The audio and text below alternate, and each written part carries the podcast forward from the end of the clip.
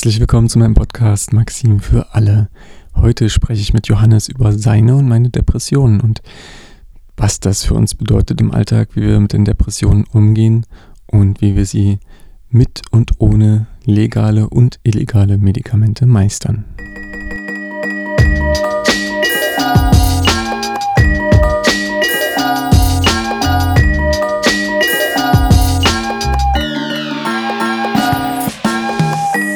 Hi Johannes. Hi Maxim. Schön, dass du Lust hast, heute mit mir den Podcast aufzunehmen. Ich bin ganz gespannt, was wir so ans Licht bringen gemeinsam und wie wir uns ein bisschen näher kennenlernen können auch, ja. Ja. Wir haben uns ja heute verabredet, über Depressionen zu sprechen, beziehungsweise du hast es anders formuliert an unserem Austausch, und zwar mentale Gesundheit, was ich ja auch ganz schön fand. Die positive Umformulierung. Das wird unser Thema heute sein und da habe ich Lust von dir zu erfahren. Wir sind beide davon betroffen, wenn man das so sagen kann. Ich glaube, bei dir ist es noch ein bisschen stärker ausgeprägt als bei mir, von dem wenigen, was ich bisher weiß. Ja, und da bin ich total interessiert, was das eigentlich auch, also wie das für dich ist. Das ist auch damit meine erste Frage. Wie zeigt sich das in deinem Leben, deine Depression? Wie macht sich das bemerkbar und wie fühlst du dich dabei? Was hat das so für Auswirkungen? Ich merke Depressionen vor allen Dingen immer wieder, also so wird ja die Symptomatik auch beschrieben, an einer großen Niedergeschlagenheit, Energielosigkeit, dass es mir total schwer fällt, irgendwie in den Alltag zu starten oder überhaupt auch in, auf einem gewissen Energieniveau zu bleiben, wie in die Tatkräftigkeit zu kommen, die Dinge zu tun, die am Tag anstehen wir haben ja beide Familien auch, da steht immer einiges an mhm. und an Tagen, wo ich merke, dass es richtig dolle ist, dann merke ich auch, dass ich die alltäglichen Sachen gar nicht mehr bewältigt kriege, wie sei es ein Geschirrspüler auszuräumen oder irgendwie mal mich um geregeltes Essen zu kümmern für mich und meine Kinder oder so. Und das ist wirklich einfach nur ein, eine extreme Niedergeschlagenheit. Das mhm. merke ich am allermeisten daran eine Lustlosigkeit, eine große Hoffnungslosigkeit, so eine Verzweiflung auf allen Ebenen eigentlich, so ein, hm. wie so eine düstere Wolke, die über mir hängt und es ist einfach dann alles Kacke letztlich irgendwie. Hm. Und ja, so merke ich Depressionen vor allen Dingen. Wie sieht es bei dir aus? Wie merkst du Depressionen? Das ist ähnlich wie bei mir, würde ich mal behaupten. Also ich kann mich da drin wiederfinden, wenn du das erzählst. Ich krieg's irgendwie hin, dann so Sachen auch zu machen. Also jetzt Geschirrspüler ausräumen haben wir leider nicht. also ich mache die Dinge irgendwie, ich kann einigermaßen funktionieren, aber nicht gut. Und gleichzeitig kenne ich dieses Gefühl von dieser Ohnmacht. Also manchmal denke ich dann auch so, ich liege irgendwie im Bett und ich würde am liebsten nur liegen bleiben. Und ich würde sagen, ich habe das Glück, eine Familie zu haben, weil dadurch bin ich gezwungen zu funktionieren und das hilft mir dann oft in Situationen auch einfach Dinge zu tun, so egal, ob ich jetzt mich danach fühle oder nicht. Und dann weiß ich, okay, ich muss für die Kinder da sein, so, das ist einfach Fakt. Klar, wenn es mir schlecht geht, übernimmt es auch meine Frau tendenziell mehr. Aber auch das geht ja nicht immer, also ich muss ja trotzdem auch mit da sein. Genau, das hilft mir da so rauszukommen. Aber um die Frage nochmal konkreter zu beantworten, also diese, ja, diese Kraftlosigkeit, ich spüre es auch körperlich, also wie, mhm. als ob ich, mein ganzer Körper sich wie tot anfühlt, so richtig leblos teilweise. Mhm. Ja, in letzter Zeit geht es aber ganz gut. Also ich habe jetzt schon seit langem nicht mehr so krasse depressive Phasen, wo ich jetzt stark davon betroffen bin, von diesen Symptomen. Also ich hatte jetzt im Sommer, gab es auch mal wieder so ein, zwei Wochen, wo ich einfach nicht so gut drauf war und ein bisschen energielos, aber nicht so total am Boden zerstört oder so oder alles in Frage gestellt habe. Wobei, das stimmt nicht ganz. Doch, ich stelle dann schon immer ziemlich schnell alles in Frage. Mhm. Stelle ich Beziehungen in Frage, dann stelle ich unser Haus in Frage. Mhm. Dann kommen so Gedanken wie, wie wäre das, wenn ich alleine leben würde und wir würden uns die Kinder aufteilen. So eine Flucht auf hm. Flucht aus dem Alltag und den Verantwortlichkeiten. Das ist auch was, was ich, wo du das gerade so ansprichst, Rückzug und Isolation. Daran merke ich es auch mal ganz stark, dass ich überhaupt, mhm. ich glaube, da steckt eine Scham auch hinter, einfach mich damit zu zeigen zu können. So, dass ich mich nicht zeigen möchte damit. Irgendwie gerade diese, das hat ja irgendwie auch was mit, mit einer Schwäche zu tun und damit sichtbar zu sein, etwas nicht zu können, nicht Teil von einer funktionierenden Gesellschaft sein zu können in dem Moment auch oder in dieser Phase, in diesen Situationen. Und für mich hat es dann jetzt über die Zeit jetzt auf jeden Fall gute zehn Jahre, wo ich weiß, dass ich Depressionen habe. So. Das war mhm. wahrscheinlich auch schon länger, ohne dass ich das Wort dafür hatte, aber und mit der Zeit merke ich schon, dass Isolation und Rückzug ein ganz großer Bestandteil auch davon sind. So. Aber hast du trotzdem auch die Momente, wo du das Gefühl hast, hey, es ist voll gut, dass du dich jetzt mal zurückziehst und dein Ding machst? Also, weil ich habe oft das Gefühl, ich kann es manchmal nicht klar sagen. So manchmal ist es diese Flucht, die du beschreibst, und manchmal habe ich aber auch, gerade da mein Leben so voll ist, auch so voll von Familie, auch wirklich das Bedürfnis, alleine zu sein, um das auch wieder auftanken zu können. Also kannst du das gut definieren oder hast du das überhaupt, das Bedürfnis auch? Absolut. Bedürfnis nach Rückzug ist auf jeden Fall auch da oder Bedürfnis nach Abgrenzung auf jeden Fall. Mhm. Und für mich ist aber noch ein Unterschied, merke ich, ob ich diesem Bedürfnis folge und wirklich für mich was, was tue und in eine Selbstfürsorge gehe und mhm. wirklich Dinge tue, die mir gut tun. Oder ob ich eher in einen ich sag mal, in einen ungesunden Rückzug gehe und äh, Suchtmuster bediene, zum Beispiel auf dem dieses typische depressiv auf dem Sofa hängen und irgendwie am Handy rumdaddeln oder äh, wirklich, also das ist auch ein großes Thema bei mir oder war, zum Glück bin ich da gerade ganz gut unterwegs, ist generell Mediensucht. Mhm. Ähm, einfach viele, ich habe ganz viel auf YouTube und äh, rumgehangen und irgendwelche sinnlosen Videos angeschaut oder massenhaft Serien gebinged.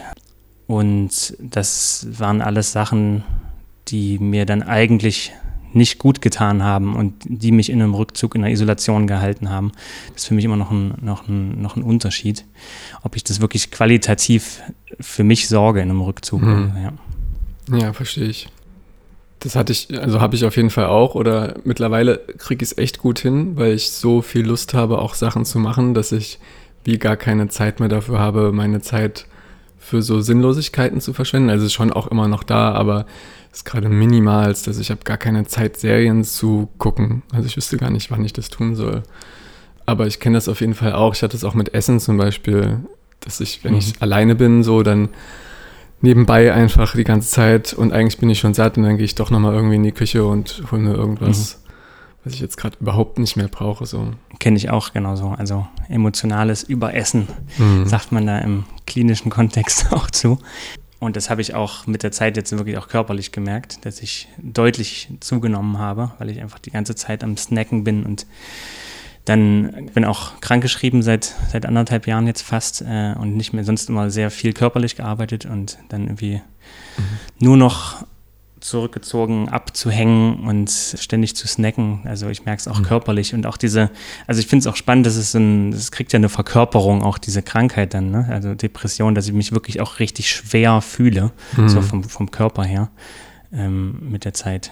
Und ja, wie gehst du mit dem, mit dem Essen um? Kompensierst du das dann irgendwie? Also du wirkst jetzt, so wie du gegenüber sitzt, äh, nicht wie der typische emotionale Binge-Eater, der die ganze Zeit isst und dem man das auch körperlich ansieht. Wie, wie kompensierst du das irgendwie oder?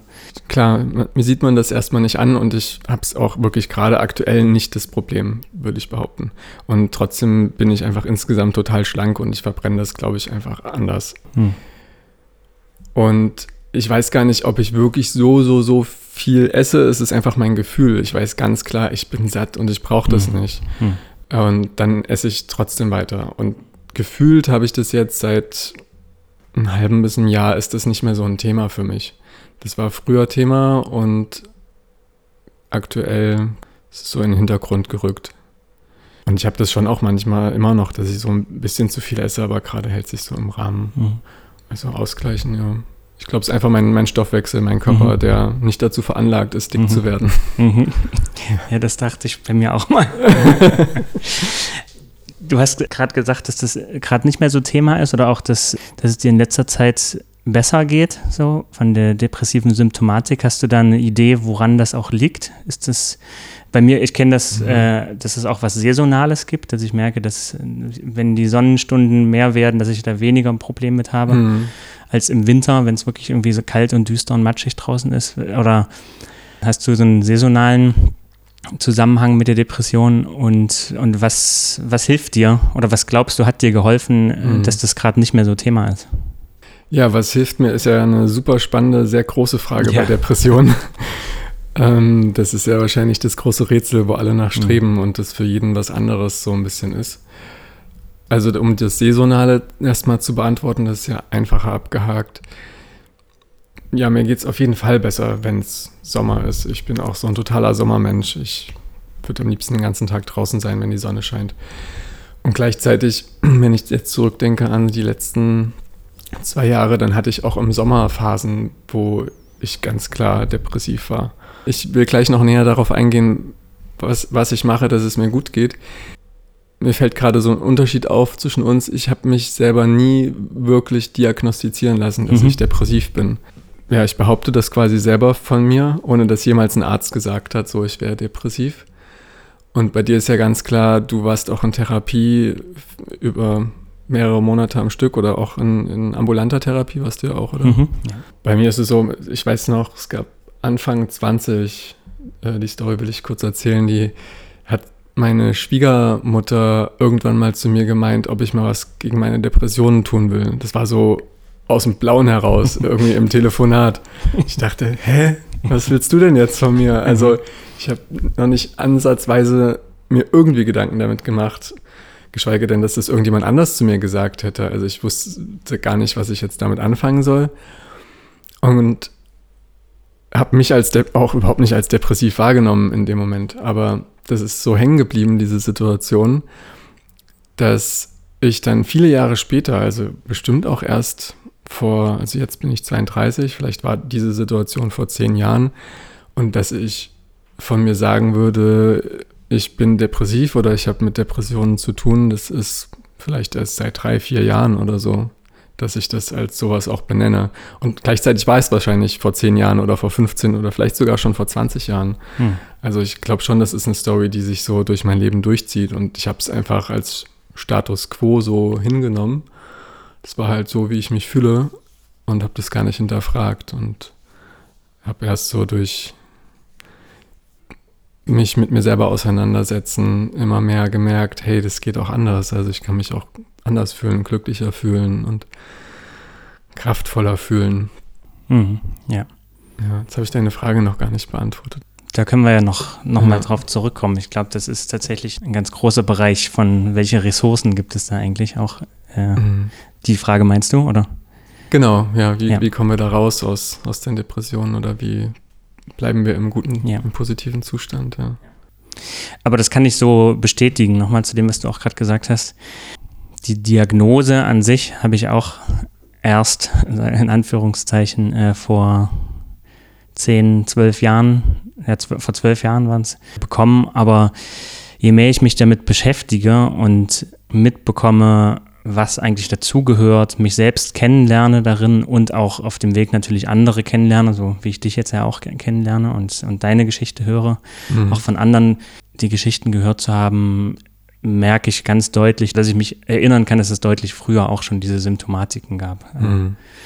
Und ja, letztlich ist es ja, also ich sehe Depressionen sehr als eine Reaktion auf auf einen Umstand im, im Außen oder im, im seelischen Zusammenwirken mit der Umwelt, dass irgendwas mich emotional so belastet, dass ich nicht anders kann als, oder das Gefühl so groß wird, dass ich nicht anders kann, als das runterzudrücken irgendwie. Mhm. Oder dieses, im Wort auch schon, dieses Pression, das hat irgendwas, das hat für mich ganz viel mit Druck zu tun, dass irgendwas runtergedrückt ist und diese Kraft irgendwo wie in so einem Dampfkessel drin bleibt äh, und das natürlich total energiezehrend ist, das runterzudrücken, was, glaube ich, meiner Meinung nach eher so, ein, so, eine Begleiterscheinung davon ist, ist diese Erschöpfung und Energielosigkeit, dass, dass, ich, dass es mir eigentlich total schwer fällt, in den Situationen mit meinen Emotionen und Gefühlen einen adäquaten Ausdruck äh, zu haben und eine adäquate Interaktion eine emotionale Interaktion mit meinem Umfeld. So. Und, äh, und das sind auf jeden Fall Sachen, die ich schon von, von früher kenne, äh, von auch noch als, als Kind, wo ich einfach, wo scheinbar Emotionen,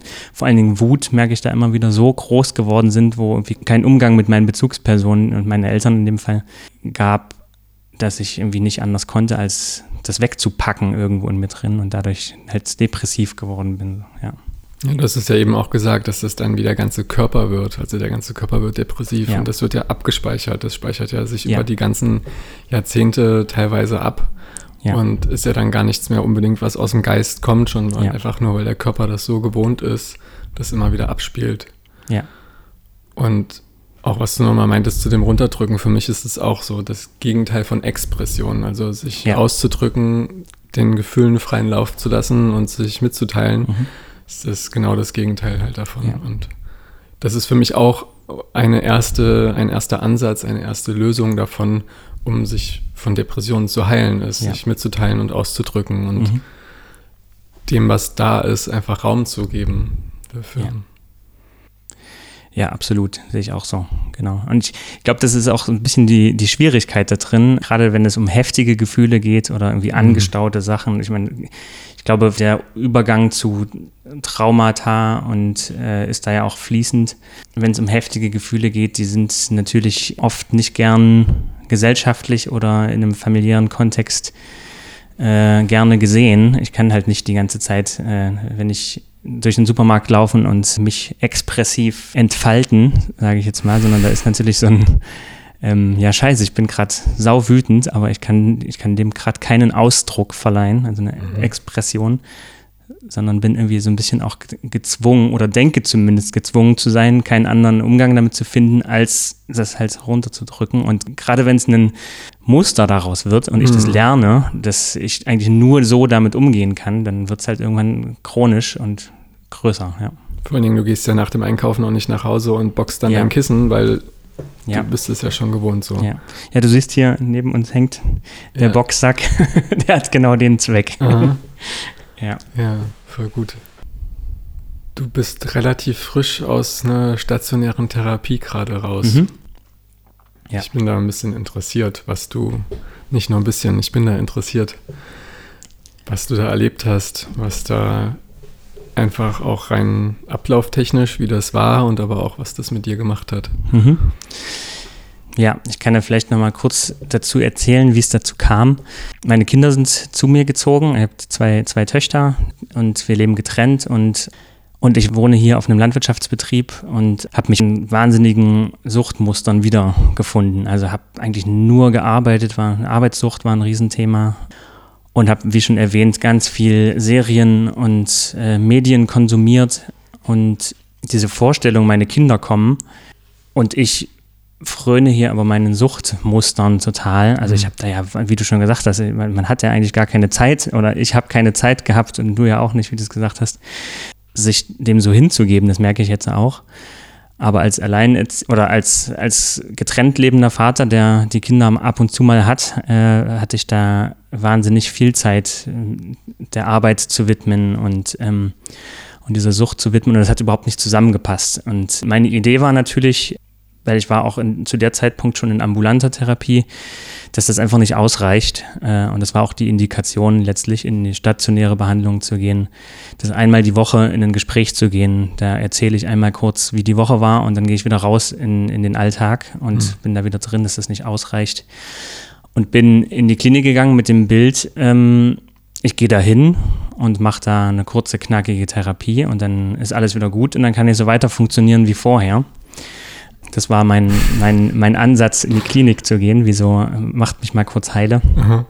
Äh, was letztlich passiert ist, äh, das war letztes Jahr. Also ich war jetzt das zweite Mal in der Klinik, was auch nicht so geplant war. Aber in der Klinik und, und die Besonderheit an der Klinik ist, äh, dass sie therapeutische Vereinbarungen haben, also dass wirklich darauf geachtet wurde oder wird immer noch, ähm, dass eigentlich alles, was irgendwie eine Form von Ablenkung von therapeutischen Prozessen äh, anbe anbelangt, versucht wird abzuschalten. Also ist, wenn man da hingeht, stimmt man überein, dass man nicht raucht, kein Alkohol trinkt, keine Medien konsumiert, äh, keine Sexualität auslebt, keinen exzessiven Sport treibt, also wirklich alle Sachen, die irgendwie ablenken könnten. Äh, Zucker ist auch total reduziert, also es ist sehr, sehr spannend, auch was Zucker macht. Und da kommt ganz viel hoch dann äh, in so einem Moment, wenn diese ganzen ablenkenden Quellen weg sind. Mhm. Und bei mir war das der Fall. Es ist auch bei einigen Menschen so, die dann in die Klinik kommen, dass tatsächlich ziemlich viel verschüttetes, traumatisches von früher hochkam aus, aus meiner Ursprungsfamilie.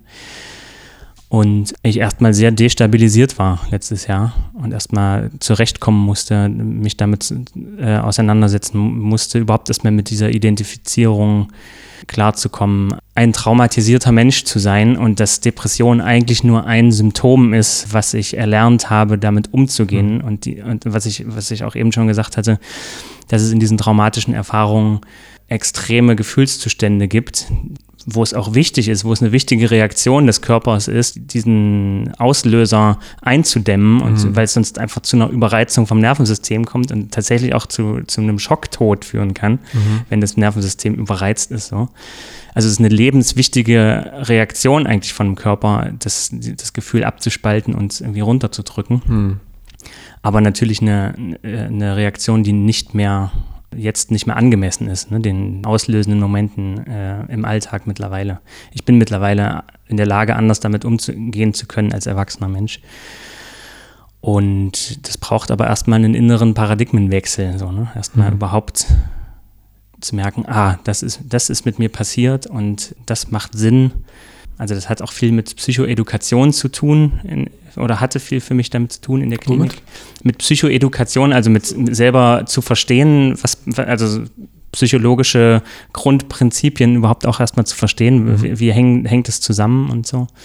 Und dieses Jahr bin ich in der Klinik nochmal viel stabiler in die Klinik gekommen. Hat auch mit Medikamenten zu tun bei mir, können wir auch gerne nochmal drüber sprechen gleich. Mhm. Finde ich ein ganz spannendes Thema und war viel stabiler in der Klinik, wusste auch, was passiert in der Klinik und konnte das Setting äh, ganz anders nutzen. Dort wirklich in diesem, ich nenne ihn mal, abstinenten Raum zu sein, wo wirklich ganz wenig Ablenkung da ist, um mich anders auf, oder ich sag mal, Vollzeit auf meine Prozesse einlassen zu können, ohne dass ich einen Alltag zu bewältigen habe mit Kindern und mit Geld verdienen und mit Haushalt schmeißen und so, sondern mhm. wirklich einfach mich, ich sage jetzt mal ein bisschen salopp, in ein gemachtes Nest setzen zu können und mich wirklich auf das konzentrieren kann, was, was an Prozessen hochkommt und mich auch sicher fühlen zu können an diesem Ort, dass das hochkommen kann. Ja, ja spannend. Ich musste, als du beschrieben hast, was ihr alles nicht dürft, musste ich an die Passana denken, an das Meditationsretreat. Ja. Mhm. Das sind ungefähr genau die gleichen Vorschriften. Ja. Man darf quasi nichts. Ja. Das klingt nach, ja, nach einem wirklich einem sehr sicheren Ort, ja. wo viel passieren kann. Und was hat das mit dir gemacht? Also wie, wie gehst du da raus? Was nimmst du damit raus? Wie fühlst du dich jetzt? Nach den sechs Wochen waren es jetzt, ne? Sechs Wochen waren es jetzt, ja, genau. Mhm. Da nehme ich eine ganze Menge mit raus. Ich weiß gar nicht, wo ich anfangen soll. Ich glaube, ein, eine grundsätzliche Sache ist für mich zu verstehen, dass Scham ganz großen Stellenwert hat in der Depression bei mir. Und ich wage zu behaupten, bei vielen Depressiven, sich zu schämen, zu zeigen mit diesen unsicheren Gefühlen, die, die unterdrückt werden. Mhm. Und es auch weiterhin unterdrücken zu wollen oder denken zu müssen und sich zu zeigen. So, also für mich hat Scham viel damit zu tun, sich wirklich zu zeigen, den Mitmenschen zu zeigen. Das ist auch einer der großen Bausteine in, genau in dieser Klinik, wo ich war. Das ist die Hochgradklinik im Allgäu. Die arbeitet mit einer Gemeinschaftstherapie und da geht es viel genau darum. Also sich einfach untereinander, das sind 100 Patienten ungefähr in der Klinik, äh, sich untereinander mit den Sachen zu zeigen, die schwierig sind zu zeigen. Und und zu lernen, die Erfahrung zu machen, es passiert nichts. Äh, ganz im Gegenteil, ähm, es ist sogar ein ganz großes Wohlwollen da. Ich berühre Menschen mit dem, was ich zeige von mir. Es geht anderen Menschen genauso. Ich sehe andere Menschen, wie sie etwas von sich zeigen und teilen und merke selber einfach eine Berührung dabei und merke mein eigenes Wohlwollen der Person gegenüber. Ähm, und die Erfahrung zu machen, dass es okay ist, sich zu zeigen und unsicher zu sein. Gerade diese, was, was oft so als in Anführungszeichen negative Gefühle betitelt wird. Ähm, also gerade, ich, ich, würd, ich nenne die lieber unangenehme Gefühle, was Wut anbetrifft, äh, was Angst anbetrifft, was Ekel anbetrifft und Scham und all diese Sachen, die wirklich auch in Kontakt zu bringen mit mhm. Menschen und sich damit zu zeigen.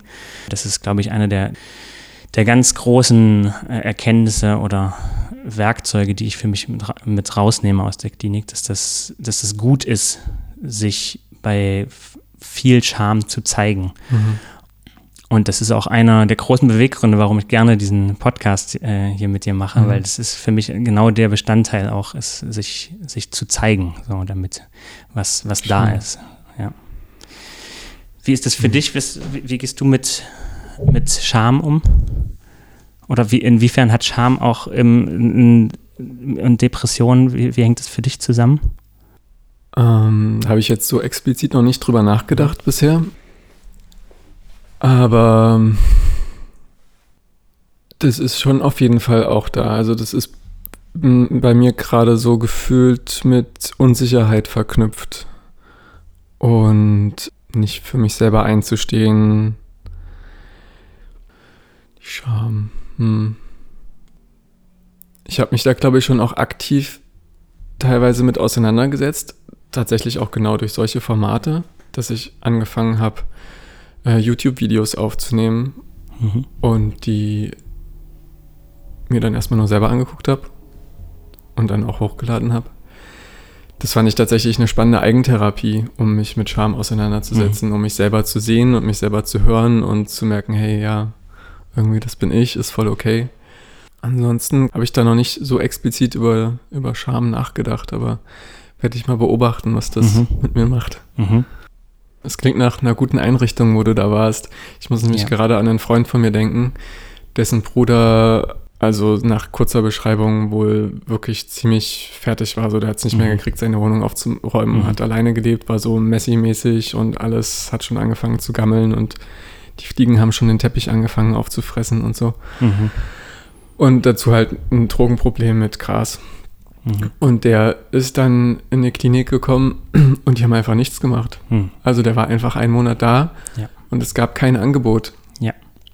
Der war halt, war bestimmt gut, irgendwie mal aus dem Umfeld rauszukommen und woanders zu sein für ihn. Aber nichts. Ja.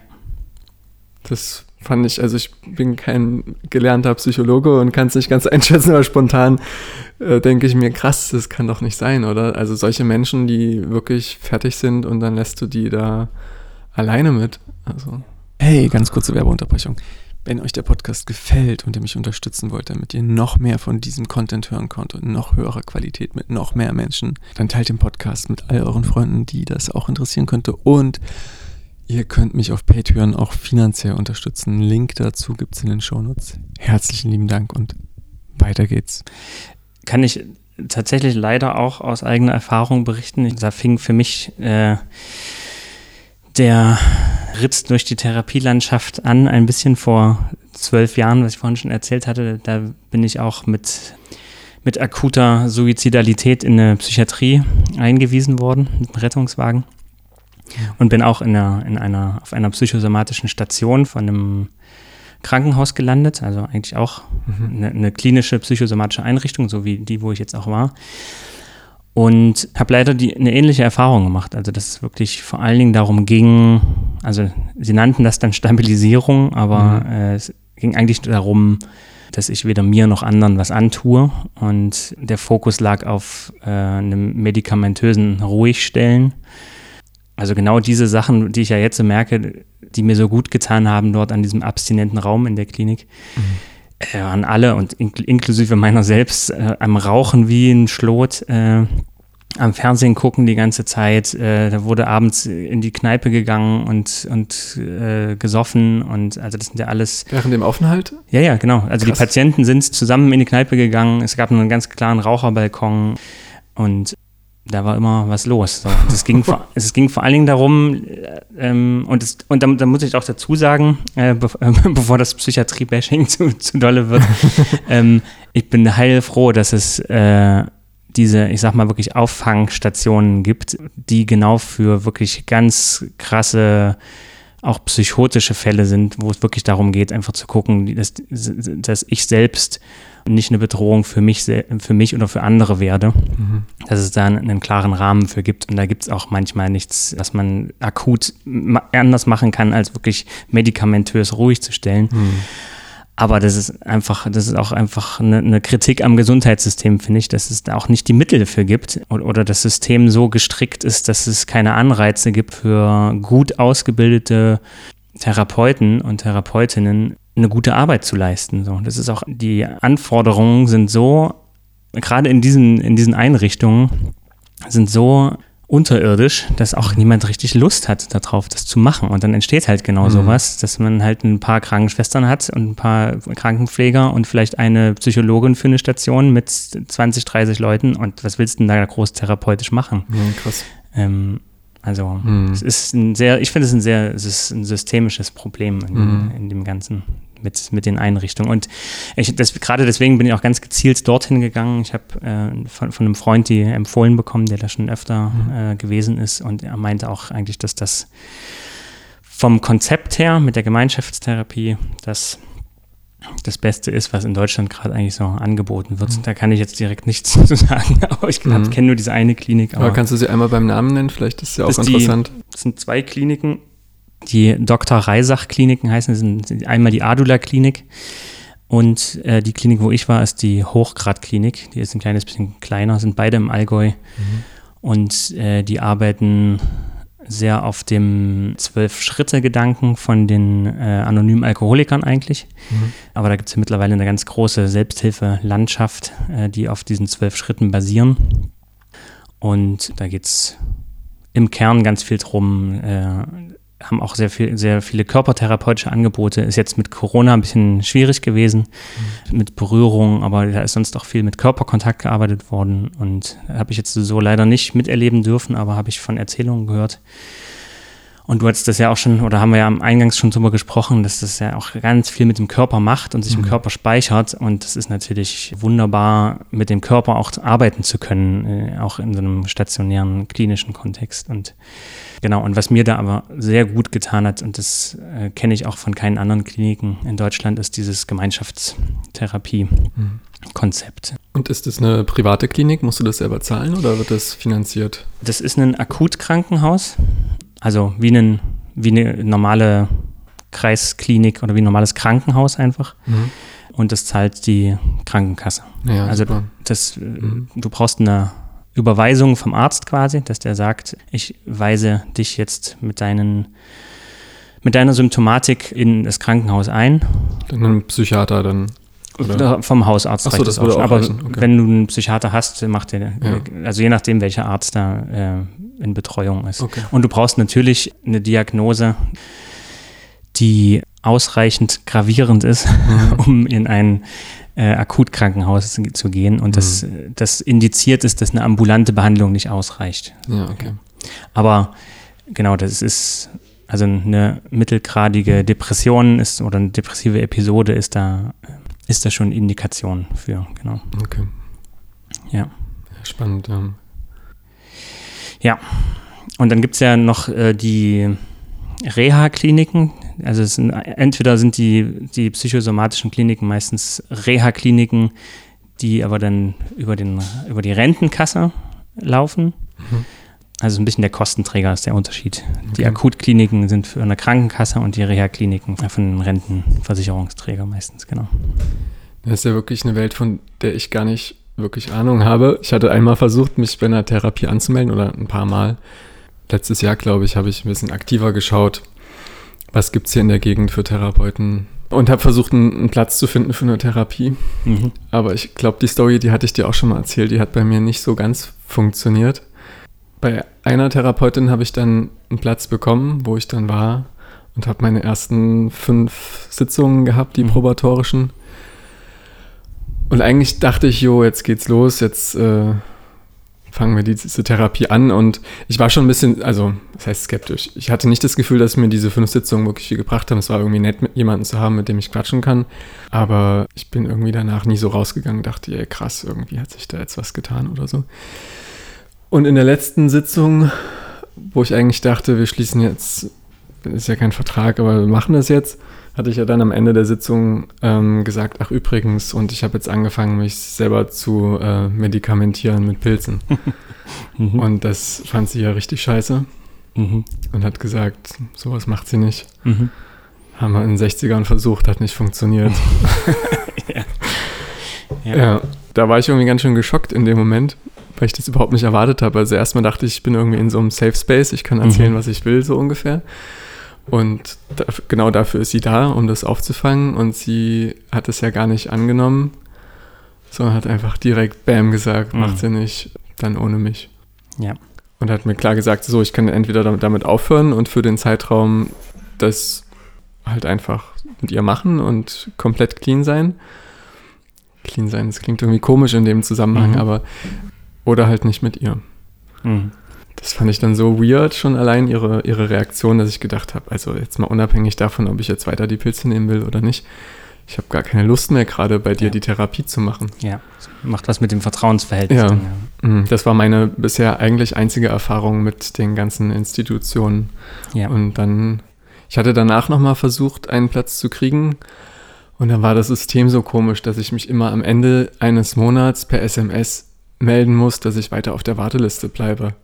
Das habe ich halt verbummelt so. Und dann habe ich mhm. mich nochmal draufsetzen lassen, habe ich wieder verbummelt und dachte ich, ach, scheint nicht wichtig genug zu sein, dass mhm. ich wirklich da hingehen will.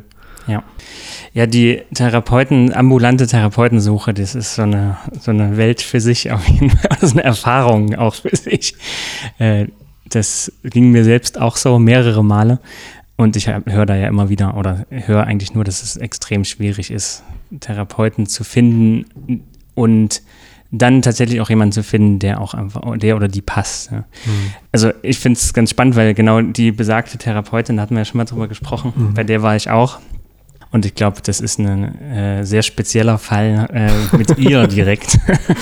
die ist da sehr straight, was sie da haben will und was nicht, mhm. sage ich mal. Und da letztlich ist es ja gut, finde ich auch, dass sie, äh, oder so habe ich mir zumindest auch gesagt, dass sie dann auch klar ist, so ein so nicht, weil dann ist es einfach klar, okay, ja. passt nicht. Äh, anstatt da irgendwie nochmal viele Stunden sich bezahlen zu lassen äh, und ins Land streichen zu lassen und dann, stimmt, dann erst nach 20 Stunden mitzukriegen, oh, stimmt, irgendwie passt es nicht. So war es ja. bei mir ein bisschen. Nämlich. Ja, okay, stimmt. Ja, du hattest gesagt, du warst eine Weile da und aber ja. Dann hat es nicht so gepasst. Ne? Ja. Aber ich finde es einen ganz wichtigen Punkt bei dieser Therapeutensuche ist einfach, ich glaube, es kommt so viel mehr darauf an, dass es einfach gut passt. Und da ist es mhm. viel mehr Bauchgefühl dabei als irgendwie, äh, als dieses klassische, ich gehe jetzt zum Hausarzt und der gibt mir ein Rezept. Da, da muss einfach die Beziehung richtig gut stimmen. Mhm. Da würde ich tatsächlich gerne dich ermutigen, als auch, äh, als auch alle anderen, die das anspricht, da nicht aufzugeben. Und also gerade in den Situationen, in denen man irgendwie die Hilfe benötigt, glaube ich, mhm. ist es schwer.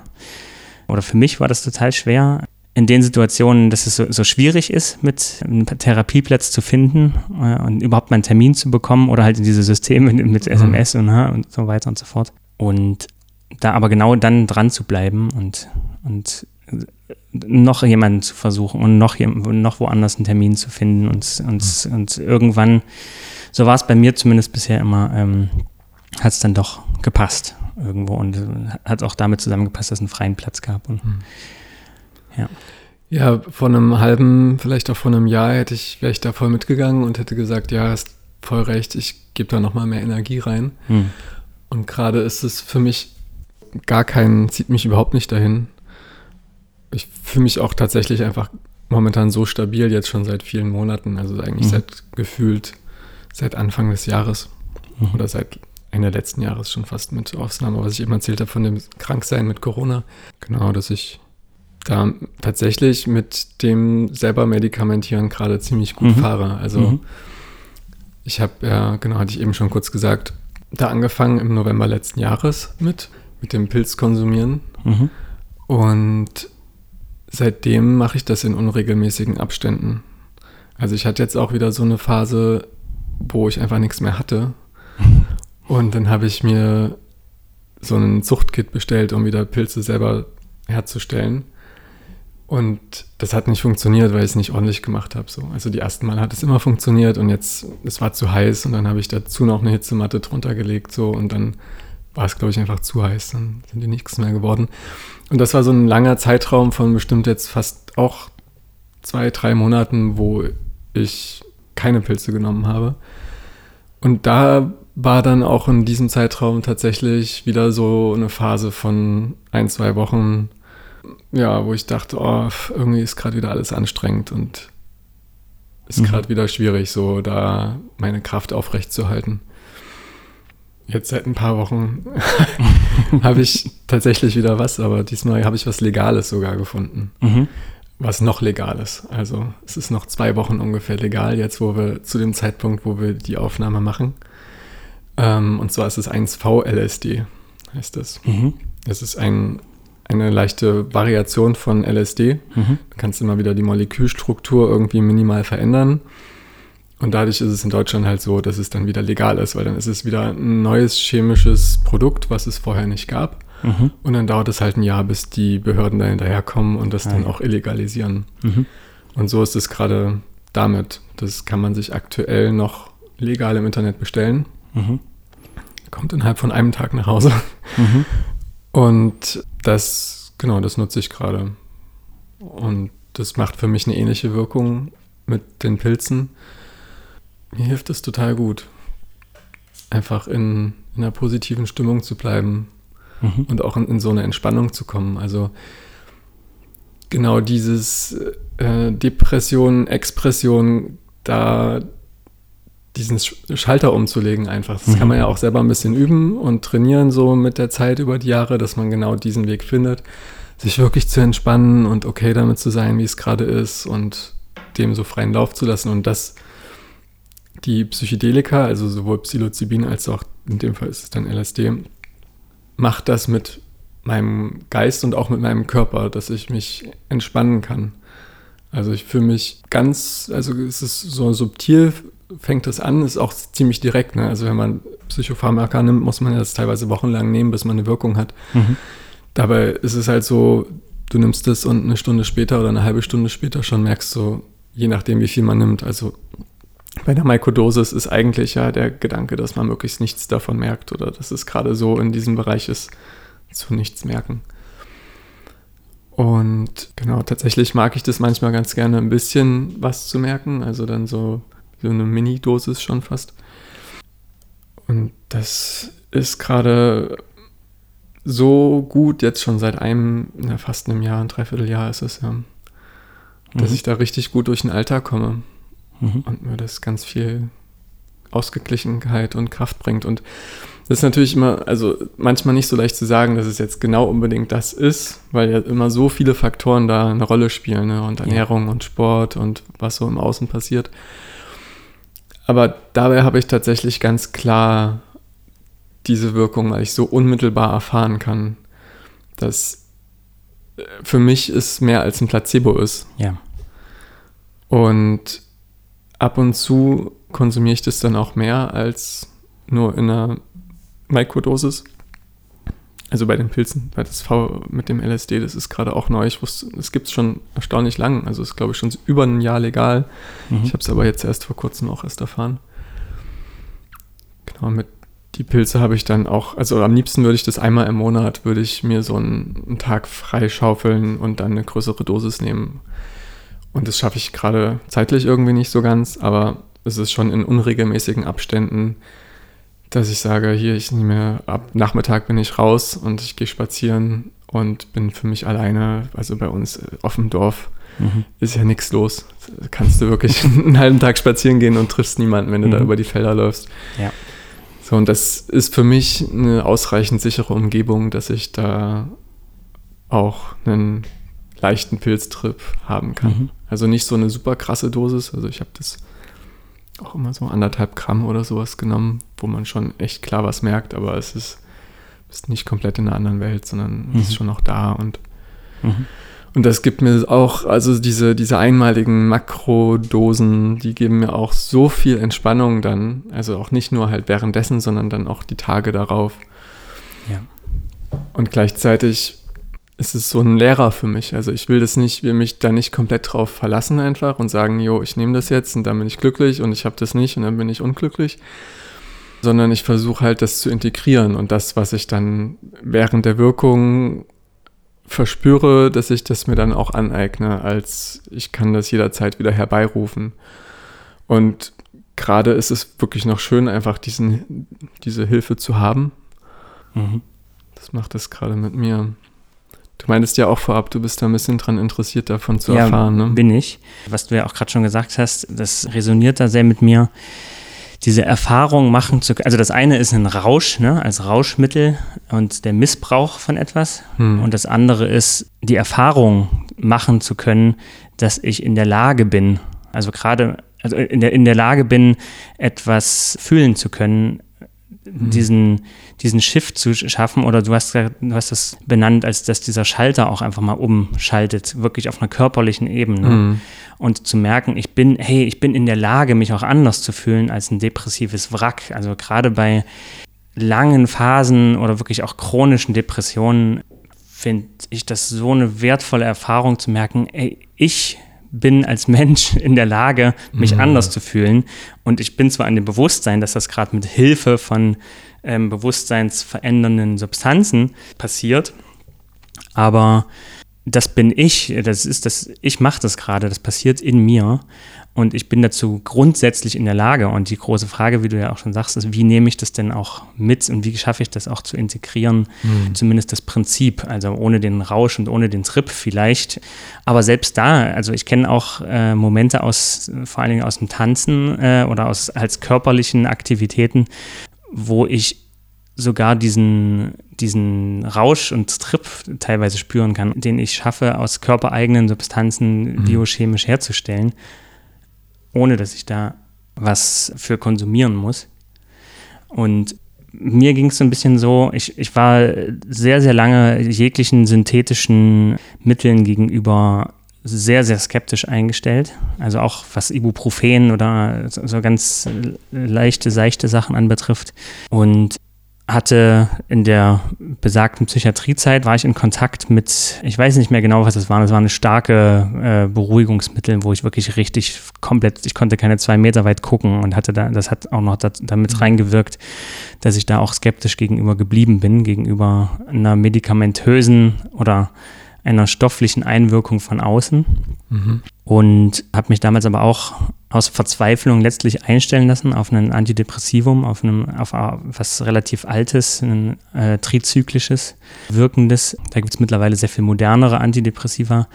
Und das hat bei mir aber eine, eine totale also von der Wirkung her waren einfach zwar zum Glück auch die Tiefen so ein bisschen weggeschnitten, aber die Höhen halt auch. Und es war einfach wie so ein sich einfach nur noch gleichgültig fühlen, weshalb ich das auch ziemlich schnell wieder abgesetzt hatte, als mhm. ich dann aus der Psychiatrie wieder draußen war.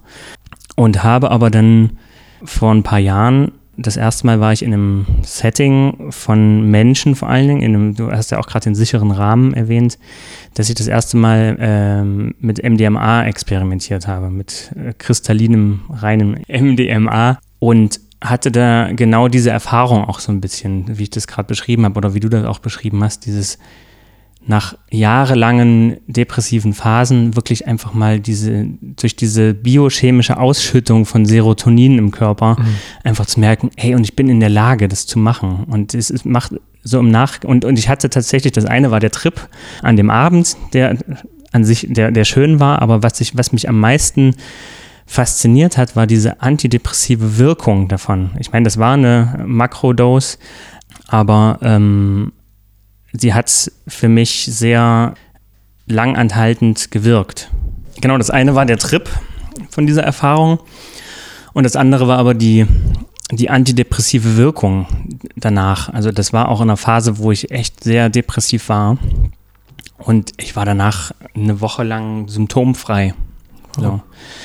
Und das hat mich so fasziniert, dass ich wirklich nochmal für mich überdenken konnte, vor allem mit der Erfahrung, die Kontrolle dabei zu behalten. Ich glaube, das ist was, was ich vorher oft, also gerade in dieser Situation mit in der Psychiatrie, die ich beschrieben habe, hatte ich das Gefühl von Kontrolle gar nicht mehr. Ich war einfach völlig destabilisiert und habe irgendwas reingepfiffen bekommen. Ich weiß bis heute nicht, was das eigentlich gewesen ist. Und hab, hatte einen kompletten Kontrollverlust eigentlich dadurch. Ähm, und das war auch, oder das kann ich mir vorstellen, dass das vielen die Angst ist, äh, die Kontrolle zu verlieren oder irgendwie hängen zu bleiben, psychotisch zu werden, sowas. Und das, was du gerade beschreibst, ist von den Psychopharmaka, die du verschrieben bekommen hast, oder wie? Das waren einmalige Beruhigungsmittel so. in, der, in der Psychiatrie damals, die ich bekommen was? habe zur Ruhigstellung, quasi direkt als ich angekommen bin äh, mit dem Rettungswagen. Das klingt so ein bisschen wie Pferdebetäubungsmittel oder so. So ungefähr. ja, zu Pferdebetäubungsmittel würde ich auch gerne noch kommen, gleich zum Ketamin. Und aber das hat meine, diese körperliche Erfahrung wirklich zu machen und zu merken, ich behalte die Kontrolle darüber. Sorry. Das hat meinen Horizont so ein bisschen geöffnet, insofern, als dass ich merke, gemerkt habe, ich kann die Kontrolle behalten und bin in einem Setting, wo ich mich geschützt fühle. Es kommt viel mehr auf das Setting an, finde ich dabei. Ob ich irgendwie bei, auf einer wildfremden Party bin und irgendwelche Drogen einschmeiße, ist das mhm. eine. Aber auf jeden Fall hat mich das wirklich nochmal überdenken lassen, inwiefern diese ganzen biochemischen Prozesse im Körper auch einfach viel direkter wirken können auf das tatsächliche Empfinden und Wahrnehmen und auch letztlich die Identifikation mit einer Krankheit. Also ich war ja, ich war ja quasi depressiv, also wirklich im, mhm. im Sein. Ich habe mich als depressiv identifiziert. Das war für mich ein Stück weit normal geworden.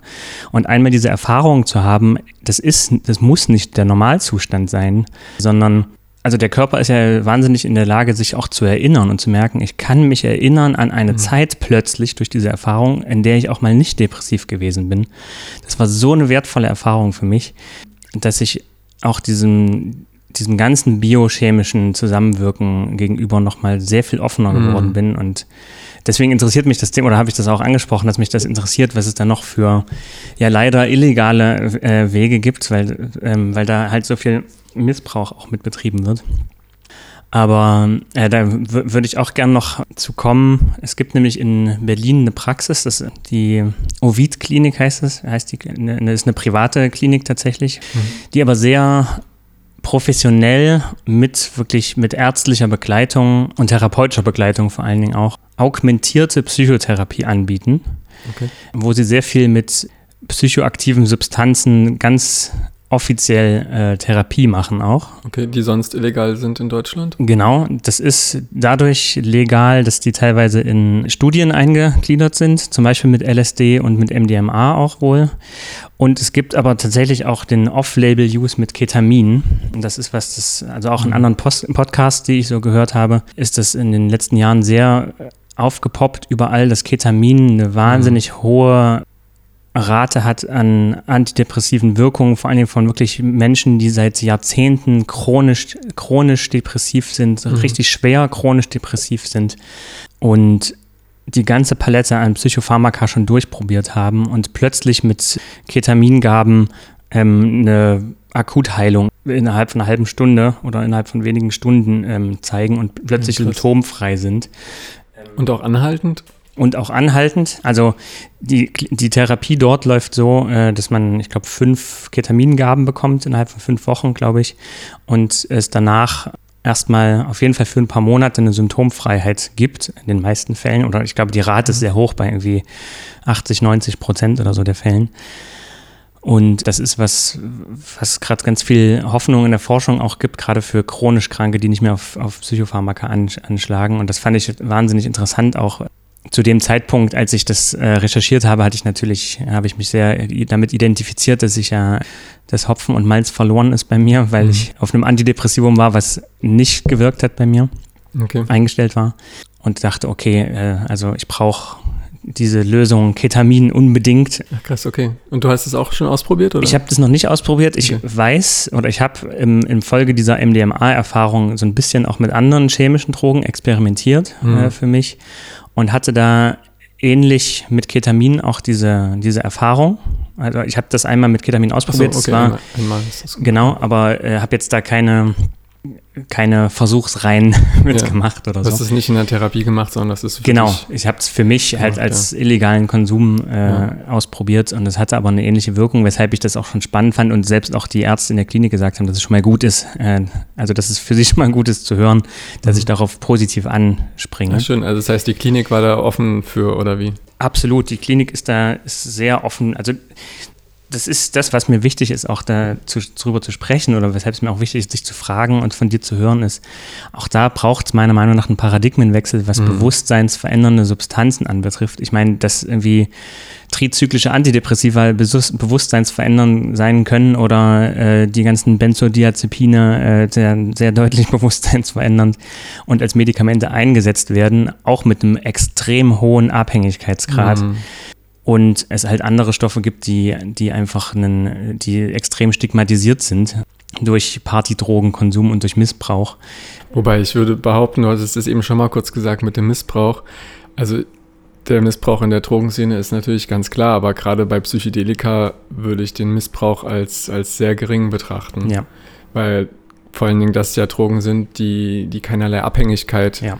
hervorrufen und die, naja, ich, tatsächlich machen es ja Leute auch auf Party, was ich nicht ganz verstehen kann, warum mhm. man LSD auf Partys nimmt. Wenn es jetzt nicht wirklich eine super safe Party ist, ein safer Raum. Genau, das wollte ich kurz einwerfen, dass ich ja. glaube, dass der Missbrauch dabei deutlich geringer ist als jetzt bei anderen Drogen auf jeden ja. Fall. Da kenne ich mich tatsächlich zu wenig aus und habe, äh, deswegen finde ich es so spannend von dir auch zu hören. Aber es hat mir auch nochmal so ein bisschen die Tür geöffnet, gerade an einem Punkt letzten Winter, äh, wo es mir richtig schlecht ging. Also bei mir ist es saisonal auch sehr stark, mhm. ja, dass es mir im Winter oft sehr viel schlechter geht. Und auf einem, wie gesagt, auf einem Antidepressivum war, eingestellt war, was äh, ein sehr altes, trizyklisches auch, äh, Trimipramin hieß das was mich vor allen Dingen einfach sediert hat, also wo ich einfach nur müde war von mhm. und was einfach keine antidepressive Wirkung auf mich hatte. Und das ist genau das Problem, was du auch schon vorhin angesprochen hattest, dass es einfach immer wahnsinnig lange braucht, rauszukriegen. Wirkt es jetzt, äh, geht man mit der Dosis nochmal hoch oder nicht? Mhm dass es sehr lange braucht, um eine Entscheidung zu treffen, okay, ich nehme jetzt doch nochmal was anderes. Äh, hatte leider auch einen Psychiater, mit dem ich überhaupt nicht gut zusammenarbeiten konnte, der da sehr veraltete Meinungen drüber hatte. Hab zum Glück, das ist das fast noch schwieriger als einen Psychotherapeuten zu finden, äh, ist einen Psychiater zu finden. Ähm, okay. Und habe jetzt äh, über eine Stunde weit weg von hier einen gefunden, der mir zum Glück auch direkt gesagt hat, nee, wir versuchen mal was, ein moderneres Antidepressivum. Okay einen sogenannten SNRI, also einen selektiven Noradrenalin und Serotonin Wiederaufnahmehämmer, das wäre der, der mhm. offizielle. Begriff dafür, der letztlich ja auch sehr ähnlich wirkt auf diesem äh, Serotonin-Noradrenalin-Spektrum, was, was ja ähm, MDMA zum Beispiel auch macht. Die ähm, psychedelischen Drogen auch, ja. Genau. Mhm. Und aber was mir dann in dem Zusammenhang auch nochmal wichtig ist, oder da bin ich eben noch stehen geblieben, wenn ich so viel Zeit damit verbringe, in Depressionen zu verweilen und in diesem Stress, der damit auch, in diesem seelischen Stress, der damit zusammenhängt. Das, ist ja, mhm. das macht ja auch was Biochemisches und der Körper verändert sich auch biochemisch darauf. Der verändert die Serotoninausschüttung, der verändert mhm. eine Noradrenalinausschüttung oder eine Dopaminausschüttung, gerade mit den ganzen, mit den ganzen sozialen Medien und es ist so viele Sachen sind von der Konsumgesellschaft auch auf, auf Dopaminausschüttung ausgelegt. Ähm.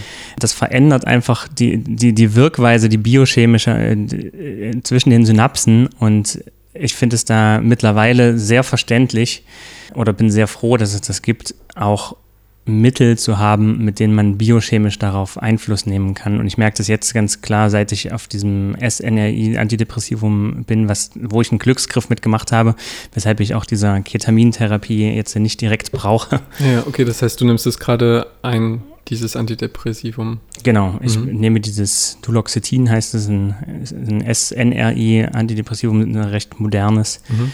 Und seitdem muss ich tatsächlich sagen, geht es bei mir, also das habe ich sehr deutlich gemerkt, dass es in der Stabilität bergauf geht und ich bin ja. sehr, sehr froh, dass es das gibt. Und ich hätte diese zweite Klinikzeit, jetzt diesen zweiten stationären Aufenthalt, hätte ich mhm. niemals so effektiv für mich nutzen können, wenn ich nicht die ganze Zeit einfach nur mit Stabilisierung äh, zu tun gehabt hätte.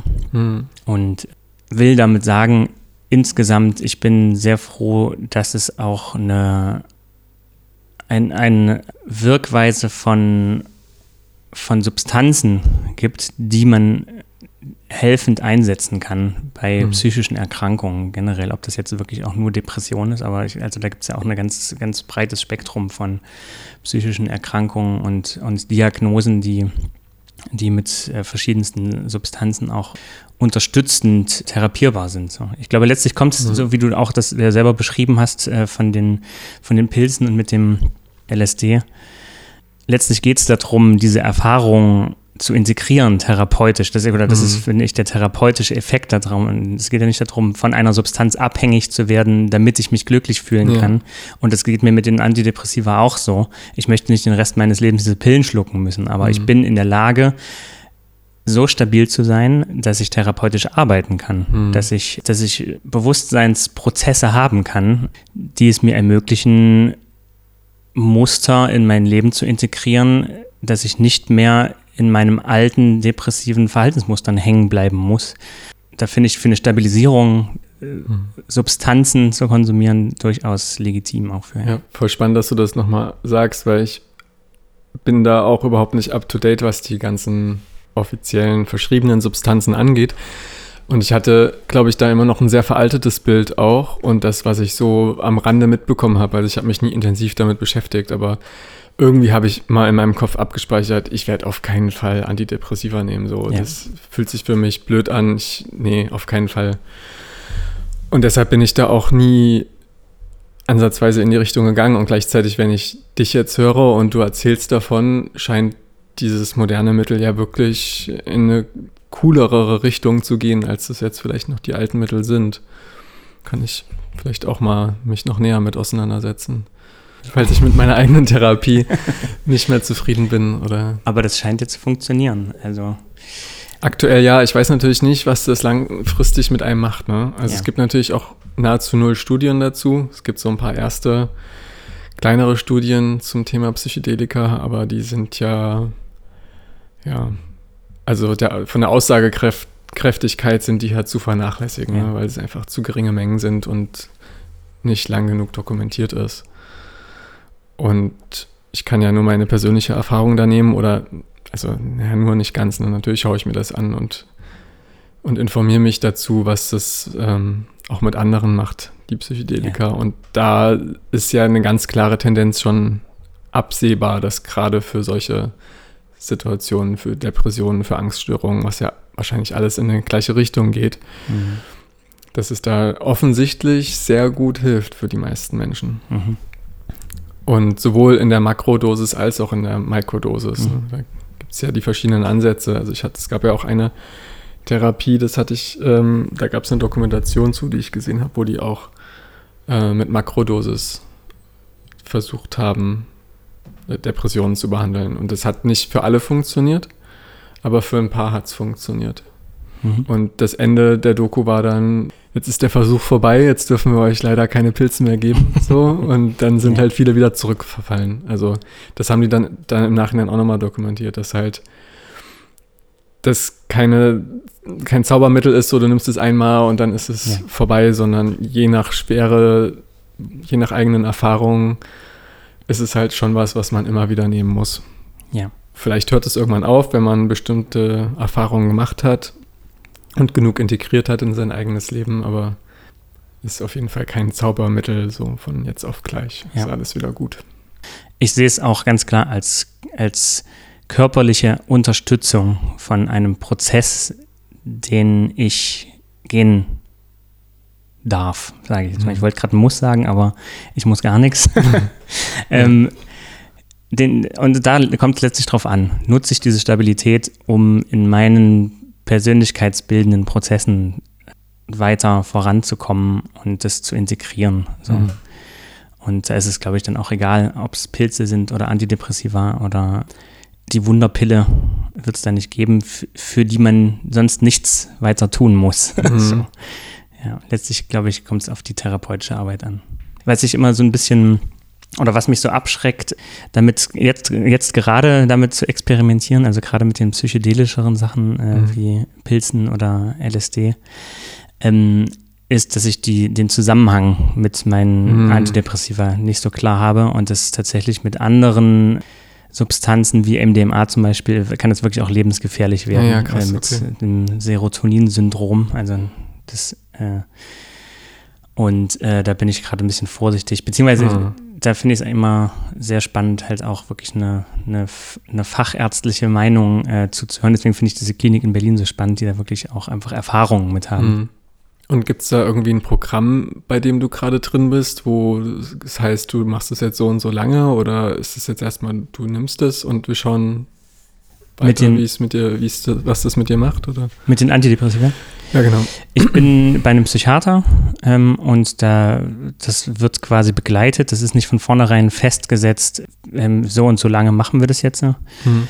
Ich glaube leider, dass es bei vielen tatsächlich zu so einem chronischen, so ab jetzt nehme ich halt Antidepressiva äh, mhm. wird, aber das ist was, was ich nicht möchte. Und ich schätze, dass es eng gekoppelt wird an, ich mache ja nebenbei jetzt auch noch sehr engmaschig ambulante Psychotherapie, mhm. eine, eine Psychoanalyse, zweimal die Woche gerade tatsächlich, also recht intensiv. Und ich glaube, dass das, und bin ja auch gerade viel am, am verändern in meinem Umfeld, so was Wohnung und Arbeit anbetrifft. Also versuche da irgendwie gerade mich gut aufzustellen in meinem Alltag. Und ich glaube, wenn ich auch da eine Stabilität hergestellt habe, dass ich dann anfangen werde, da auch wieder von mhm. das langsam auszuschleichen und abzusetzen. Genau. Aber gibt es da irgendwie ganz klar Nebenwirkungen, die dir dein Arzt gesagt hat, was davon passieren kann oder was das mit dir macht, was vielleicht nicht so cool ist? Ja, absolut. Nebenwirkungen gab es am Anfang sehr starke. Da mhm. habe ich auch gemerkt, dass ich habe die ganze Zeit ein Lampenfiebergefühl gehabt, konnte überhaupt nichts essen, habe innerhalb von zwei Wochen acht Kilo abgenommen, was mir mhm. entgegenkam in dem Moment, aber äh, trotzdem ja nicht so die gesündeste Methode ist, Gewicht zu verlieren. Ähm, das sind alles Nebenwirkungen gewesen, die sich zum Glück relativ schnell eingestellt haben. Was mhm. ziemlich lange geblieben ist, ist äh, sogenannte Restless Leg Syndrome, mhm. äh, dass, dass, mein, mein Bein so mhm. äh, sehr stark wackelt und zittert. Mhm. Äh, vor allen Dingen nachts. Äh, ich hatte tatsächlich auch Schlafschwierigkeiten. Das, ich meine, ne, wenn im Hormonhaushalt äh, oder im biochemischen Haushalt was verändert wird, das macht natürlich auch was mit meinem, mit meinem Schlaf dann. Das hat sich mittlerweile äh, aber gut also habe ich gerade keine Probleme mehr mit. Ähm, mhm. Das hat aber ein Weilchen gedauert. Aber du hast es schon noch ein bisschen, oder? Mit dem West Restless Legs. Ja, habe ich. Ich weiß gerade tatsächlich aber gar nicht mehr, ob, ich, ob das was ist, was ich in dem Maße, wie ich das jetzt habe, also es, es war, äh, ob ich das nicht vorher auch schon hatte. Ja, so. okay. mhm. ähm, also einfach diese Unruhe zu spüren. So, ne? mhm. Beziehungsweise ich habe ja dann dieses sehr sedierende Antidepressivum bekommen, da war ich natürlich ausgenockt, da habe ich keine mhm. lackelnden Beine mehr gehabt. Aber genau, also so langfristige Nebenwirkungen äh, habe ich gerade keine. Okay, und gibt es da irgendwelche, die dir dein Arzt sagt, was passieren könnte oder sowas? Noch nicht.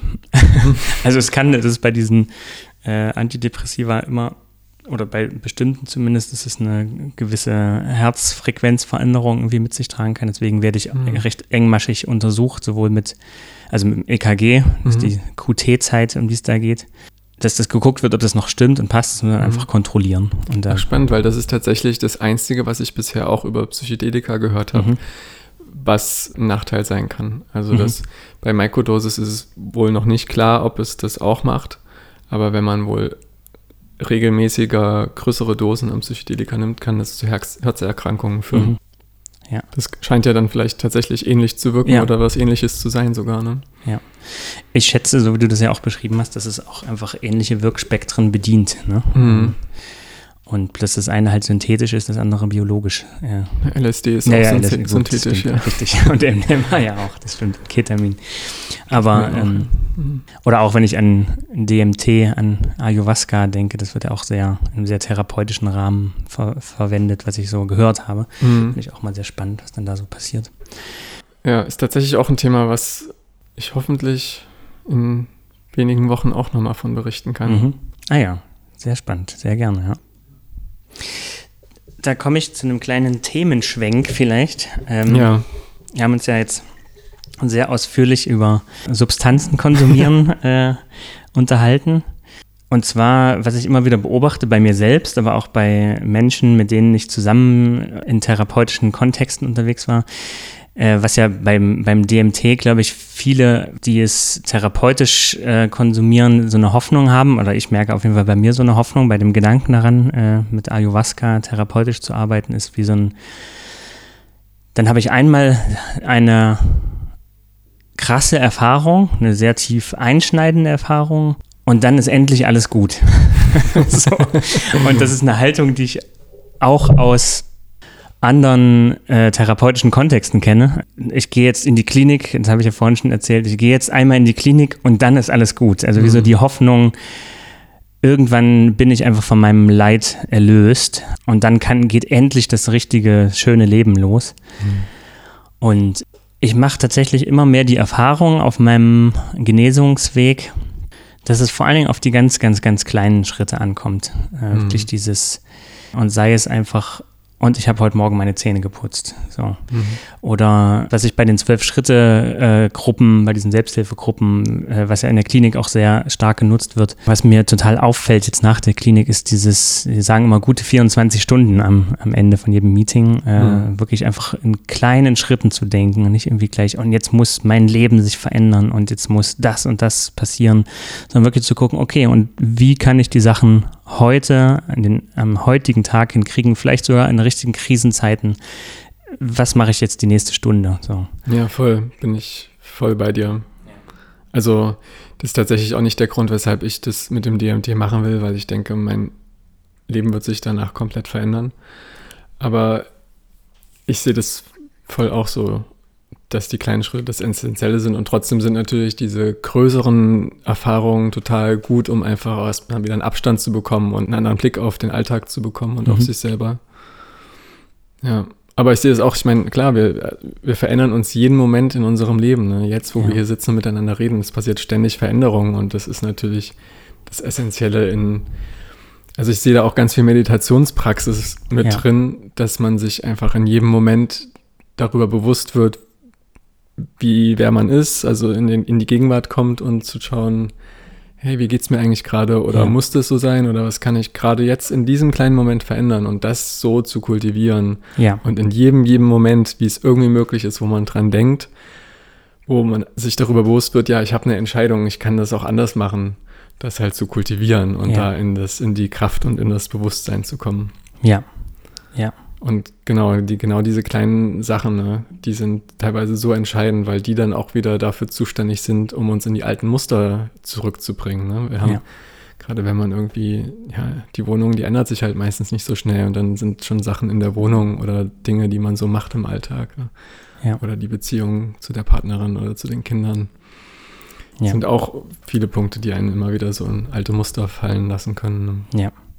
Und dazu hilft es mir einfach total, wirklich so einen ganz regelmäßigen, ja, du hast das gerade gesagt, das zu kultivieren, ne? also wirklich einen regelmäßigen Austausch zu haben, das auch im Kontakt zu machen, nicht nur mit mir selbst. Das ist auch wichtig, äh, will ich gar nicht in Abrede stellen, mit mir selbst eine Praxis zu finden, äh, die, die mich selbst mit mir selbst in eine Achtsamkeit bringt. Mhm.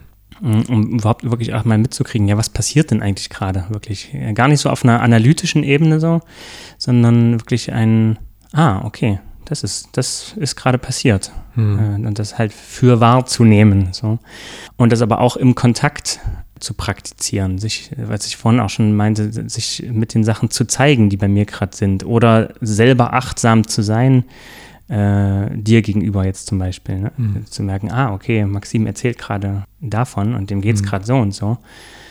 Ah, und mehr erstmal nicht. Es nicht zu bewerten und es nicht irgendwie in den, irgendeinen Kontext zu stellen, sondern ja, letztlich so ein bisschen auch wieder was, was kindlich Neugieriges, Staunendes mhm. zu kriegen. So. Und das hilft mir immer wieder total als als Gegengewicht zu diesem Depressiven, was ja ganz oft einfach um Gedanken sind, die, in, die sich um alte Sachen drehen, die in der Vergangenheit liegen oder um Ängste, die in der Zukunft liegen. Und ähm, also Achtsamkeit zu praktizieren, finde ich, ist einer der großen Schlüssel, die mir die letzten anderthalb Jahrzehnte immer wieder entgegengekommen sind. Sei es jetzt, du hast vorhin schon Vipassana äh, genannt, mhm. äh, sei, es, sei es in Meditationspraktiken oder in, in verschiedenen Kliniken, in verschiedenen therapeutischen Kontexten letztlich ist das verbindende Element für mich immer Achtsamkeit ähm, und einfach zu, zu schauen, was, was passiert gerade eigentlich und das mhm. Wahrzunehmen, ja. Ja, voll spannend. Ich sehe, wir könnten wahrscheinlich fünf Folgen hier draus machen. Ja. Aber wir haben schon ganz schön viel in einem Podcast, finde ich, untergebracht. Also Ja. von, was ist das eigentlich, Depression von uns? Wie geht es uns damit? Bis jetzt hierhin? Hast du eigentlich die äh, eine Kontaktmöglichkeit von Hörern und Hörerinnen, dich zu kontaktieren? Vielleicht gibt es ja auch, das fällt mir gerade ganz spontan ein, äh, Impulse und Ideen, die von außen noch kommen, äh, was, was besonders interessant wäre, noch mal ein bisschen zu vertiefen, vielleicht tatsächlich in einer Mhm. zweiten, dritten, vierten, fünften Folge. Ja. Also ich habe, glaube ich, im Podcast eingestellt, dass meine E-Mail-Adresse Mhm. öffentlich sichtbar ist. Und außerdem werde ich, ja, bin ich gerade dabei, wenn ihr das jetzt hört, dann ist es wahrscheinlich schon ein bisschen ausgeprägter, Social Media Zeugs zu kultivieren und da ein bisschen Energie reinzustecken. Also wenn man Maxim für alle sucht, gibt es auch einen YouTube-Channel. Dann war's das für heute. Hallo und tschüss, der Podcast ist vorbei. Noch eine ganz kurze Erinnerung, ich würde mich riesig freuen, wenn ihr mich supportet und den Podcast sowohl teilt als auch mit einer minimalen oder maximalen finanziellen Unterstützung auf Patreon supportet. Einen Link dazu findet ihr in den Show Notes. Bis zum nächsten Mal bei Maxim für alle. In der nächsten Folge spreche ich mit meiner Frau Josephine und es wird um Co-Abhängigkeit in der Partnerschaft gehen und darum, wie Co-Abhängigkeit entsteht, was die für Auswüchse hat und was wir tun können, um uns unabhängig und eigenständig auch in Beziehungen fühlen zu können.